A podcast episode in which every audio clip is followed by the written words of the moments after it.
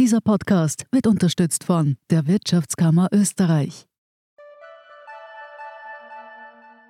Good morning from New York. Marhaba min Abu Dhabi. Ni hao aus Shanghai. Konnichiwa. Jumbo aus Kenia. Shalom aus Tel Aviv. Und hallo aus Wien beim Podcast Austria ist überall. Mein Name ist Christoph Hahn. Begleiten Sie mich auf akustische Geschäftsreise und erfahren wir gemeinsam, warum in Kenia von einem Meeting gebetet wird, was es mit dem 4G-Empfang in der arabischen Wüste auf sich hat und vieles mehr. Kommen Sie mit, Austria ist überall, überall, wo es Podcasts gibt.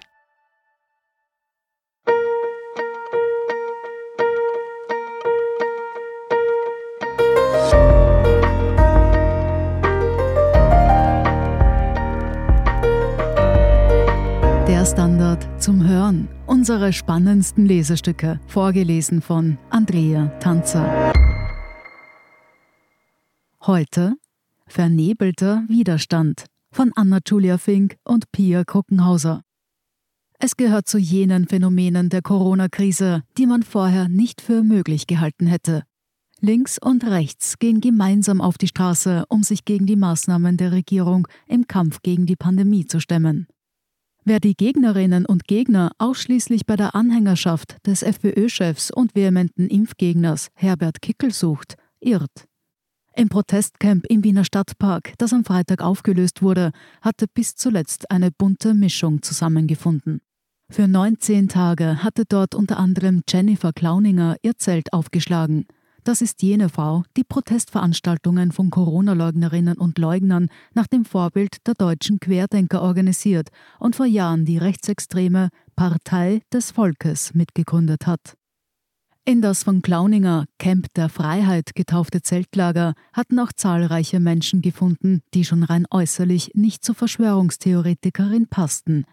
Patrick etwa, ein junger Mann mit gefilzten Dreadlocks, der bei einem Standard-Lokalaugenschein von leichter Harmonie und Wohlwollen des Daseins sprach und der dafür plädierte, auf die eigene Gesundheitsintuition zu hören. Und auch die Jenny, wie die Aktivistin genannt wird, schwärmte für die vielen guten Medikamente auf natürlicher Basis. Sie hat sich laut Polizei bis zuletzt geweigert, das Camp zu verlassen. Aufgelöst wurde die Versammlung, da Polizeiangaben zufolge maskentragende Kinder angepöbelt wurden, außerdem sei der Park beschädigt worden. Vereint sind die unterschiedlichen Kritikerinnen und Kritiker oft nicht nur in ihrer Ablehnung des Regierungskurses. Sie teilen auch Skepsis der Wissenschaft gegenüber. Dieses Phänomen ist über das gesamte politische Spektrum hinweg zu beobachten. Untersuchungen des Corona-Panels der Universität Wien zeigen, dass es unter den Unterstützerinnen und Unterstützern jeder Partei einen Grundstock an Menschen gibt, die die Corona-Impfung ablehnen. Die FPÖ schart aber besonders viele Impfverweigerinnen und Impfverweigerer um sich. 48 Prozent jener, die bei der nächsten Wahl freiheitlich wählen wollen, haben dezidiert nicht vor, sich ehestmöglich impfen zu lassen. Zuletzt sorgte allerdings eine ehemalige grüne Parteigröße für Aufsehen. Madeleine Petrovic hatte der Kundgebung der Impfgegnerpartei Menschen, Freiheit, Grundrechte am Samstag vergangener Woche eine Grußbotschaft in Textform mitgegeben. Darin stellt sie sich klar gegen die Linie der Regierungspartei in puncto Impfpflicht. Sie greift auf, wofür sie bereits als aktive Politikerin bekannt war. Petrovic äußerte sich stets kritisch gegenüber großen Pharmakonzernen. Dabei driftete sie mitunter in esoterische Gefilde ab. Die grüne Parteispitze verwies darauf, dass es sich um eine Privatmeinung handle und versicherte, dass der grüne Koalitionspartner auf dem bisherigen Corona-Kurs bleibe. Dass innerhalb der grünen Basis einige Menschen durchaus Petrovic Ansichten teilen, zeigen etliche Kommentare auf ihrer Facebook-Seite. Darin teilten viele ihre Naturverbundenheit, ihre Ablehnung von allem Chemischen und eben auch von Impfungen im Allgemeinen, jener gegen Corona im Speziellen. Österreich gehört zu jenen Ländern der westlichen Welt, in denen die Impfskepsis besonders ausgeprägt ist. Die Durchimpfungsrate gegen Covid-19 ist im EU-Vergleich nur in Osteuropa und Griechenland niedriger. Darüber hinaus schneidet Österreich bei allen Umfragen zur Ein- und Wertschätzung von Wissenschaft und Technologie im internationalen Vergleich traditionell schlecht ab. Diese Impfskepsis zeigt sich auch bei anderen Immunisierungen, jener gegen Masern, Mumps oder Röteln etwa. Bei dieser befindet sich Österreich, wie auch bei der Influenza-Impfung, stets im unteren EU-Drittel. Dieses Misstrauen ist auch historisch gewachsen und es ist eng verbunden mit der hiesigen Esoterik-Affinität. Das habe wohl auch mit der geografischen Nähe zur Homöopathie zu tun, wie Ulrich Berger erklärt. Der Volkswirtschaftsprofessor an der Wirtschaftsuniversität Wien ist Mitglied der Gesellschaft zur wissenschaftlichen Untersuchung von Parawissenschaften und beschäftigt sich seit 15 Jahren mit der Esoterik, Verschwörungs- und Pseudowissenschaftsszene. Die Anthroposophie, eine spirituell orientierte Weltanschauung, die sich aus Strömungen wie Idealismus, Gnosis und christliche Mystik speist, ist überhaupt ein einheimisches Produkt, wie Berger weiter ausführt. Ihr Begründer war der Österreicher Rudolf Steiner. Auf seiner Lehre basiert auch das Konzept der Waldorfschulen. Steiner vertrat die Ansicht, dass durch Leiden von Kinderkrankheiten sei gut für das Karma, weshalb man es nicht verhindern sollte. In der Homöopathie ist diese Vorstellung nicht explizit Bestandteil der Lehre, aber es wird heute von vielen so aufgefasst.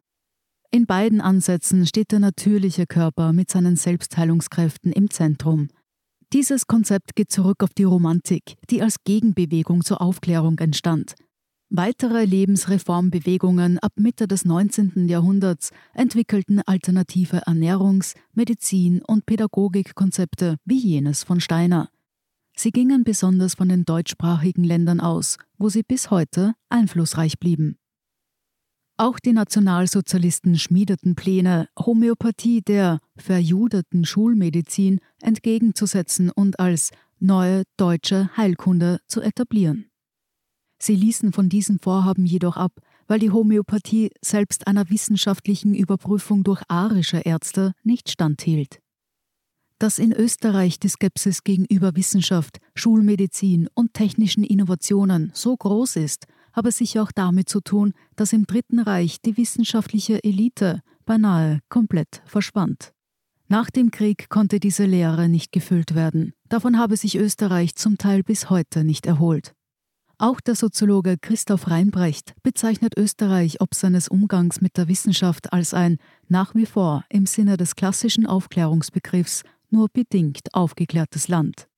Das relativ schwache Fundament für Wissenschaftsorientierung und faktenbasiertes Handeln sei eine Folge der verspäteten Modernisierung und des historisch schwach ausgeprägten liberalen Bürgertums, das spätestens 1938 vertrieben wurde. Und so würden Begriffe wie Freiheit, also eigentlich demokratische Begriffe der Aufklärung, nun gegen jene gewendet, die man verdächtigt, gemeinsame Sache zu machen mit dem Kapital. Der Nährboden für die gegenwärtige Tendenz zur Impfverweigerung ist Berger zufolge zudem auch aufbereitet worden durch eine seit Jahrzehnten von Umweltorganisationen, Boulevard und Politik genüsslich gemeinsam betriebene Hetze gegen Gentechnik sowie jahrelange Duldung und sogar Förderung von Alternativmedizin und Pseudowissenschaft, selbst auf akademischem Boden. Daraus folge, dass komplexe Sachthemen emotional vereinfacht diskutiert werden. Allen voran die Grünen führten das bei Themen wie Gentechnik oder Atomenergie vor. Sie vertreten eine Justamentposition, die nicht immer dem Stand der Wissenschaft folge. Die Bevölkerung sieht das freilich ähnlich wie die Grünen. Auf die Frage, welche Auswirkungen die Biotechnologie und die Gentechnik in den nächsten 20 Jahren haben werde, fielen die Einschätzungen der Befragten in der jüngsten Eurobarometer-Umfrage am negativsten von allen Bürgerinnen und Bürgern der 27 EU-Länder aus. Österreich weist generell bei dieser erst vor wenigen Monaten durchgeführten Umfrage katastrophale Werte im EU-Schnitt auf, vor allem was Interesse an, Wissen über und Wertschätzung für Wissenschaft und Technologie betrifft. Dazu geselle sich noch Technologieskepsis, die viel mit Angst zu tun habe, sagt der Physiker und Wissenschaftsautor Florian Eigner. Er will Umweltbewegungen nicht ins ESO-Eck rücken und Grüne nicht als generell wissenschaftsfeindlich bezeichnen. Zudem haben Kernenergie und Glyphosat natürlich schädliche Auswirkungen, sagt Eigner. Dennoch, alles, was mit neuen Technologien zu tun hat, wird zunächst nicht als Chance gesehen, sondern als mögliche Gefahr zumindest den Vorwurf, dass bestimmte Themen nicht ehrlich diskutiert werden, müssten sich beide Gruppen gefallen lassen. Dabei sind die meisten Dinge Abwägungssache. Die Skepsis sei nicht bei allem so groß, sagt Ulrike Feld, Leiterin des Wissenschafts- und Technikforschungsinstituts der Uni Wien. Bestimmte Technologien, wie etwa die Mobiltechnologie, habe Österreich enorm positiv aufgenommen. Das Misstrauen lasse sich nicht klassisch aufteilen in links und rechts. Warum aber scheinen Esoteriker, die oft ein eher linkes, friedliches Weltbild zelebrieren, keine Probleme damit zu haben, gemeinsam mit rechten bis rechtsextremen Gruppierungen zu marschieren? Berger meint dazu, der klassische Esoteriker sei sehr selbstbezogen, den interessiere Politik eher nicht.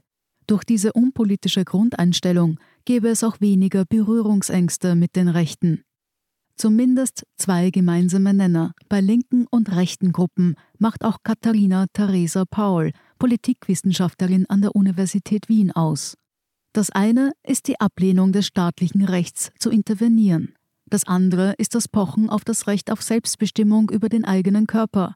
Die Schulmedizin werde in diesem Kontext als doppelt fragwürdig angesehen, denn sie werde als Autorität empfunden, ähnlich dem Staat und sie greife in den natürlichen Körper ein. Das paare sich mit schlechten Erfahrungen vor allem von Frauen, erklärt Paul. Frauen werden oft von der Medizin nicht ernst genommen mit ihren Beschwerden. Ein typisches Beispiel sind Zyklusstörungen, die die Impfung bei vielen hervorgerufen hat. Zigtausende haben davon berichtet. Das wurde sehr schnell abgetan als hysterisch. Das stärkt natürlich den Nährboden für Ablehnung und Kritik. Paul zufolge bestehe aber Hoffnung, wenn man auf die Menschen zugehe. Auch in der Alternativbewegung sind viele offen für die Impfung. Sie verzögern den Stich vielleicht, haben andere Konzepte von Gesundheit, aber man kann sie grundsätzlich abholen. Dafür müsse man zielgruppengerechter aufklären und dürfe vor allem auch Genderspezifika nicht ignorieren. Diese Möglichkeit sieht die Politikwissenschaftlerin vor allem im niedergelassenen Bereich, wo man mit Vertrauensärzten spricht.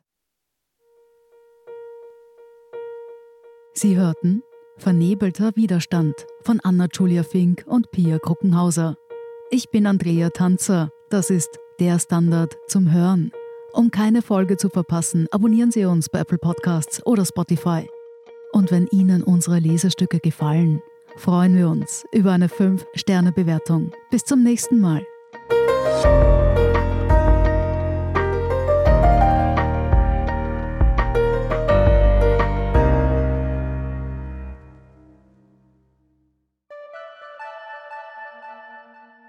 Good morning from New York. Maraba min Abu Dhabi. Ni hao aus Shanghai. Konnichiwa. Jambo aus Kenia. Shalom aus Tel Aviv. Und hallo aus Wien beim Podcast Austria ist überall. Mein Name ist Christoph Hahn. Begleiten Sie mich auf akustische Geschäftsreise und erfahren wir gemeinsam, warum in Kenia von einem Meeting gebetet wird, was es mit dem 4G-Empfang in der arabischen Wüste auf sich hat und vieles mehr. Kommen Sie mit, Austria ist überall, überall, wo es Podcasts gibt.